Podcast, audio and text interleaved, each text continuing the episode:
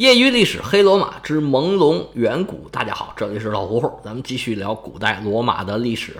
上回书咱们说到塞尔维乌斯改革，这次改革呢，目的就是要扩大兵源，增加罗马的军队人数。那围绕着这些目的，采取了一些手段，像人口普查，还有财产普查，把整个罗马呢重新划分的不同的区域，按照财产的多少，把罗马的居民分成六个等级。当然了，在这个等级之外，还有两个特殊的人群。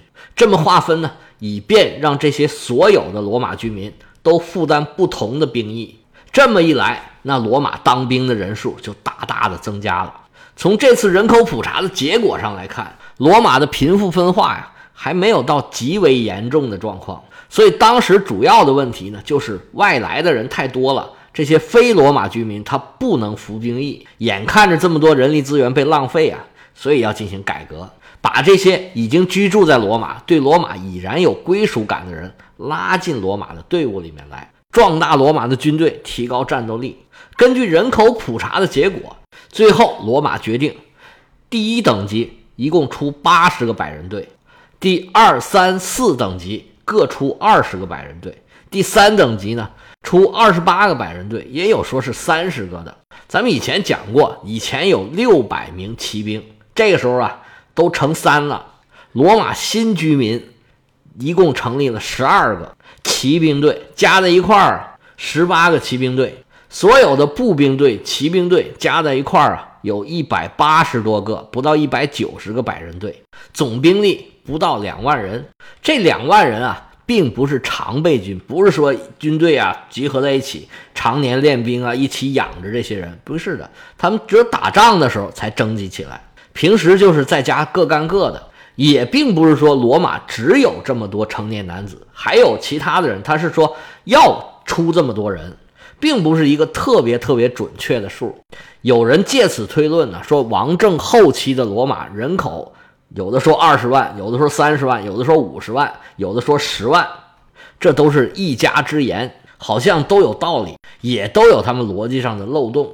不过这么一改革，确实罗马的整个军力就壮大起来了，战斗力马上就提升到一个新的层次，因为人数多了嘛，你总人数多，你可挑选的余地就大，那军队呢就可以捡好的、捡厉害的、强壮的，把军队的短板补长了。底线提高了，那整个战斗力肯定比原来要强得多。罗马人当时的战法还是很简陋的，后来罗马人灵活的这种小队战术，这时候还没有出现。他们基本上还是按照斯巴达这种重装步兵的队列，采用密集阵型。他们出征呢，一般都是征集两个军团，每个军团呢是六千人，不是有八十个重装步兵的百人队吗？一加一半，那每一个军团就有四十个。全副武装的重装步兵百人队，还有二十个呢半副武装的。这半副武装呢，就是第二等级和第三等级的。这算是重装步兵，一共大概六千人左右是一个军团，还有两千四百个我们之前说的这种手无寸铜的远程攻击的这种所谓的徒手兵，就是用标枪和投石器。来对敌人进行远程攻击的，一般呢把他们叫做辅助兵。打起仗来，这四十个第一等级组成的全副武装的重装步兵百人队排在最前面。当时他们应该是学习了希腊的这种战法，学习的都是重装步兵的密集队形，就像斯巴达那样。重装步兵的方阵呢，一共有六排，前四排就是这个全副武装的，后两排呢是那个半副武装的二三等级组成的军队。而四五等级呢，除了远程攻击之外，他们呢一般是在旁边守着，随时准备上前面去增援。那骑兵呢，基本都是开始对对方的队伍进行冲击，或者追击的时候追上去杀敌。那正是硬刚的时候，还是主要靠步兵。骑兵呢太珍贵了，这个损失不起呀。这就是当时的一个基本的打法。另外，所有登记的居民呢，还按年龄。分成少壮兵和老兵两种，少壮兵呢是指十八岁到四十六岁的比较年轻的兵，因为他们呢腿脚灵活嘛，可以用于野战。那四十六岁以上的，因为身体可能就不行了，一直到六十岁，六十岁就可以退休了。现在这四十六岁可能都快花眼了，这身体状况呢可能就不如年轻人了。那个时候就更不用说了，罗马人干活又干得那么苦，那他们干嘛呢？就是守城用，出征已经就不带他们了。那所有这些百人团，其实有一半是年轻的，一半是老的。就是说，八十个第一等级的百人队，有四十个是少壮团，有四十个是老年团。不过我估计打仗的时候啊，应该就没有划分的那么清楚了。第二三四五个等级也都是这样，而实际上第六个等级就是无产阶级，它也有五个或者六个，因为这个记载是不一样的，有的说五个，有的说六个。第六等级的百人团，根据西塞罗的记载，是一共有一百九十三个百人队，而根据李维的记载呢，是有一百九十四个。在这种制度里，所有的这些罗马士兵。他已然是不分你到底是不是罗马公民，有没有罗马公民权了。实际上，就等于在事实上承认了罗马居民拥有了罗马公民权。这些为罗马抛头颅、洒热血、为你当兵打仗的这些人，你是不可能无视他的政治权利的。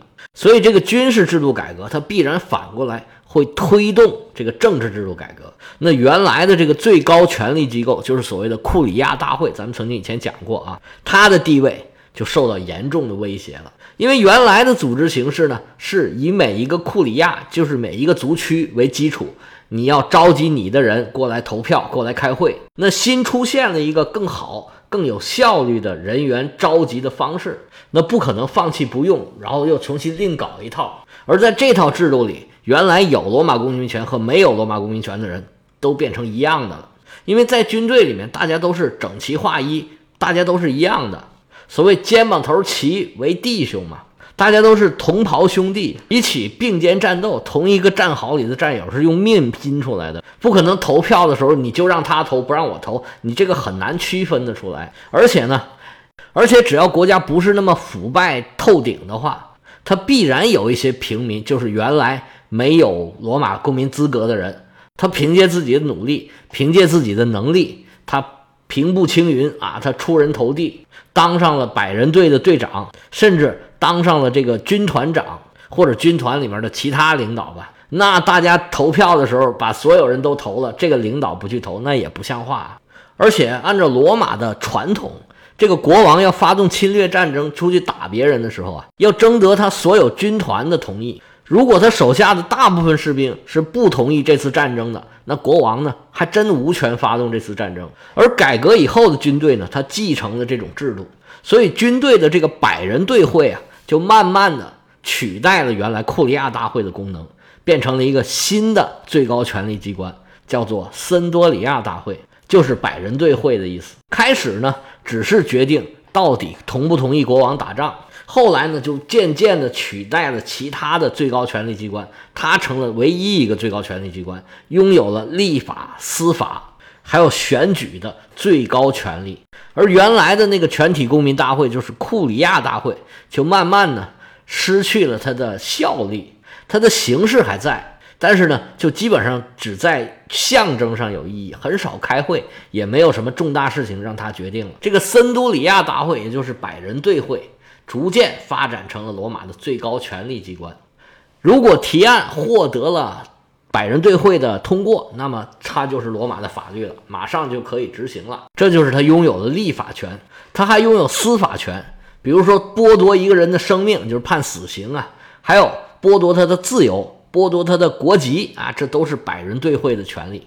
因为罗马公民呢，他对于死刑是可以申诉的。这是罗马公民非常重要的一个权利。非罗马公民如果在罗马犯了事儿，那你就很难讲了。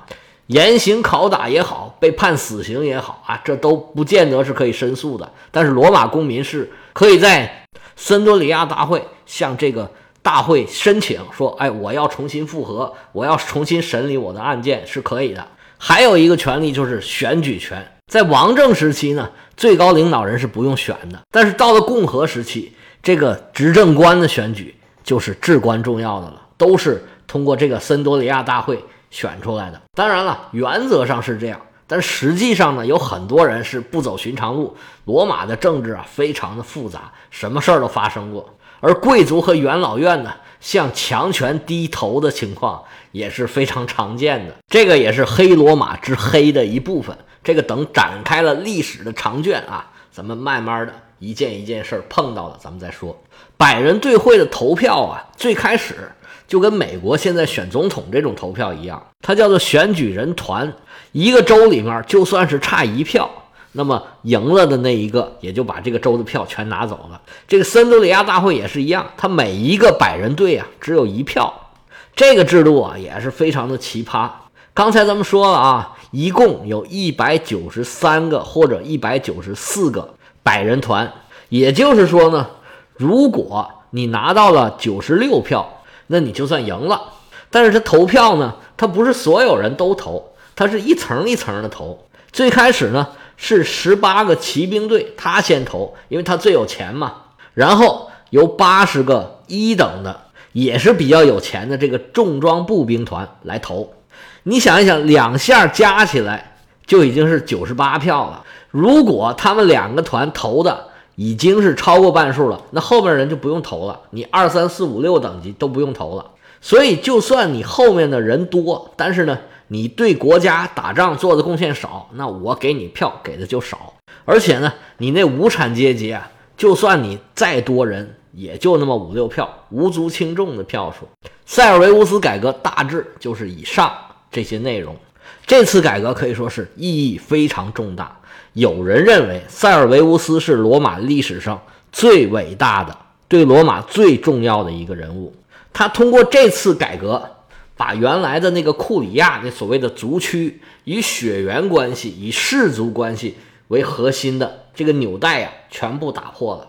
把原来在这个血缘关系之外的，在这个系统之外的更多的比原来罗马人还要多的平民，在百人队大会的这个基础上，他享有了公民权。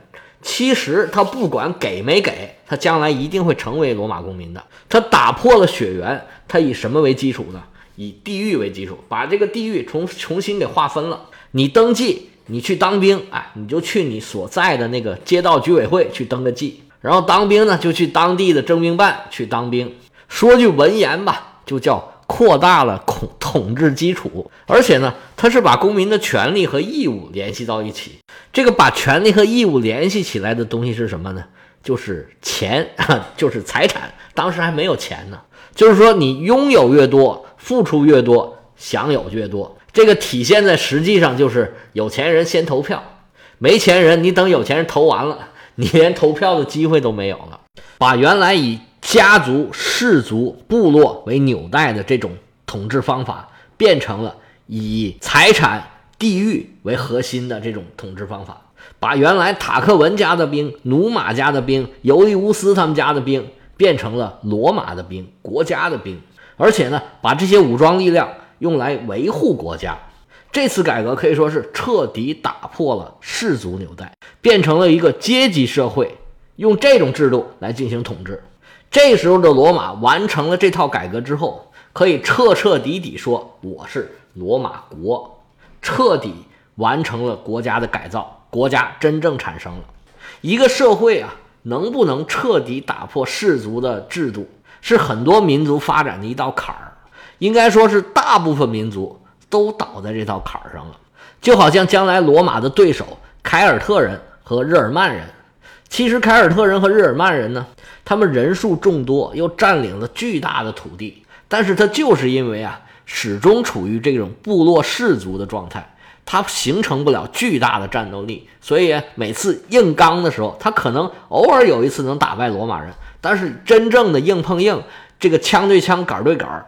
兵对兵、将对将的时候，他就打不过罗马人了。所以塞尔维乌斯这次改革对罗马来说是意义重大。恩格斯说过，罗马在王政废除之前，以个人血缘关系为基础的古代社会制度就已经被破坏了，代之而起的是一个新的以地区划分和财产差别为基础的真正的国家制度。它是真正的国家制度，这是恩格斯的原话。意思就是说，现在罗马是一个真真正正的国家了。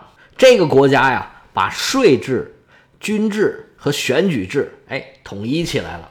改革完了的罗马，哇，拿现在的话说，焕发出巨大的生机与活力，在跟四方打仗的时候啊，是百战百胜。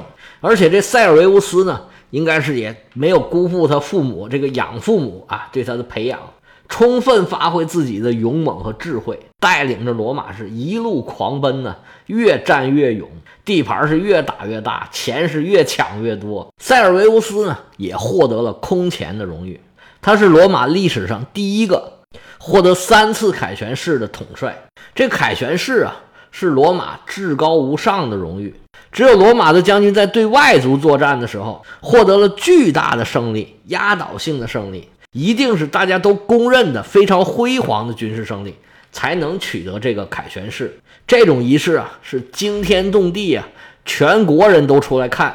作为国家的节日，那肯定要放假吧。有的仪式啊，举行好几天，游行的队伍要从原来罗马郊外的那个战神广场，哎，这个就是塞尔维乌斯建的，待会儿我们会讲。从战神广场出发，一路上是浩浩荡荡啊，吹吹打打，满载着那个胜利的战利品，有的是抢来的各种艺术品啊、雕像啊，像从埃及抢来的方尖碑啊，从希腊抢的这些大的雕像，都曾经作为战利品在罗马游街过。像各种金银财宝，那都不在话下了。还有展示啊，各种稀奇古怪的动物，从非洲抢的什么大象啊、老虎啊、长颈鹿啊。非洲好像没老虎啊，就狮子吧，等等吧，这些战利品展示更重要的战利品呢，就是人俘虏被征服的民族的酋长啊，还有国王啊之类的。有些长期跟罗马作对，跟罗马打了很长时间仗的这些俘虏，被展示完、游街完，回去就给杀掉了。我们都很熟悉的那个克楼帕特拉七世，就是所谓的埃及艳后啊。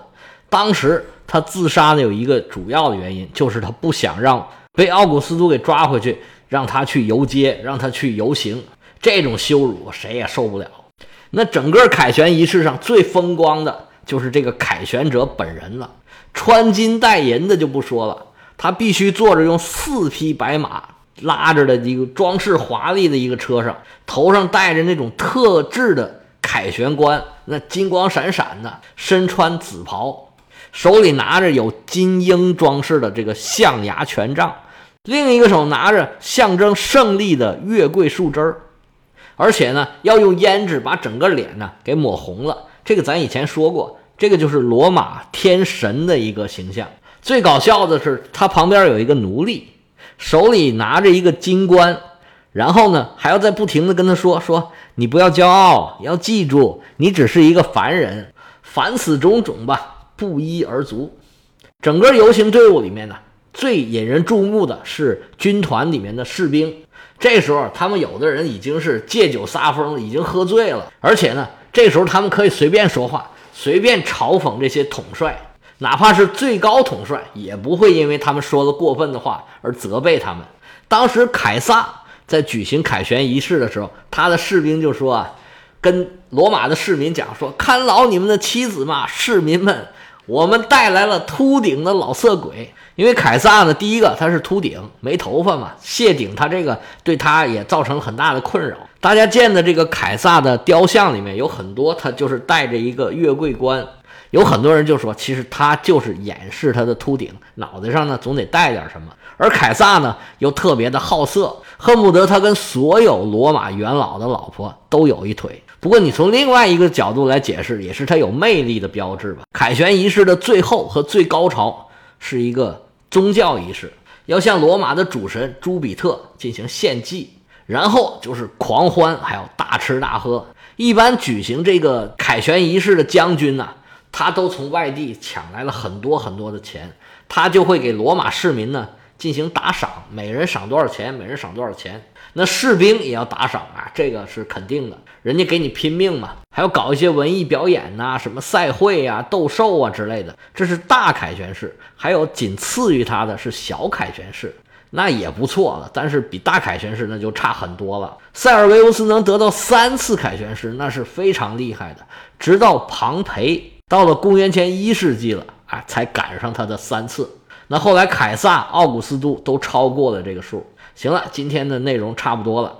有对西方历史感兴趣的朋友，可以加老胡胡的个人微信：乐奥老喝芜湖喝芜湖 y y l s。老胡胡的全拼，业余历史的简拼。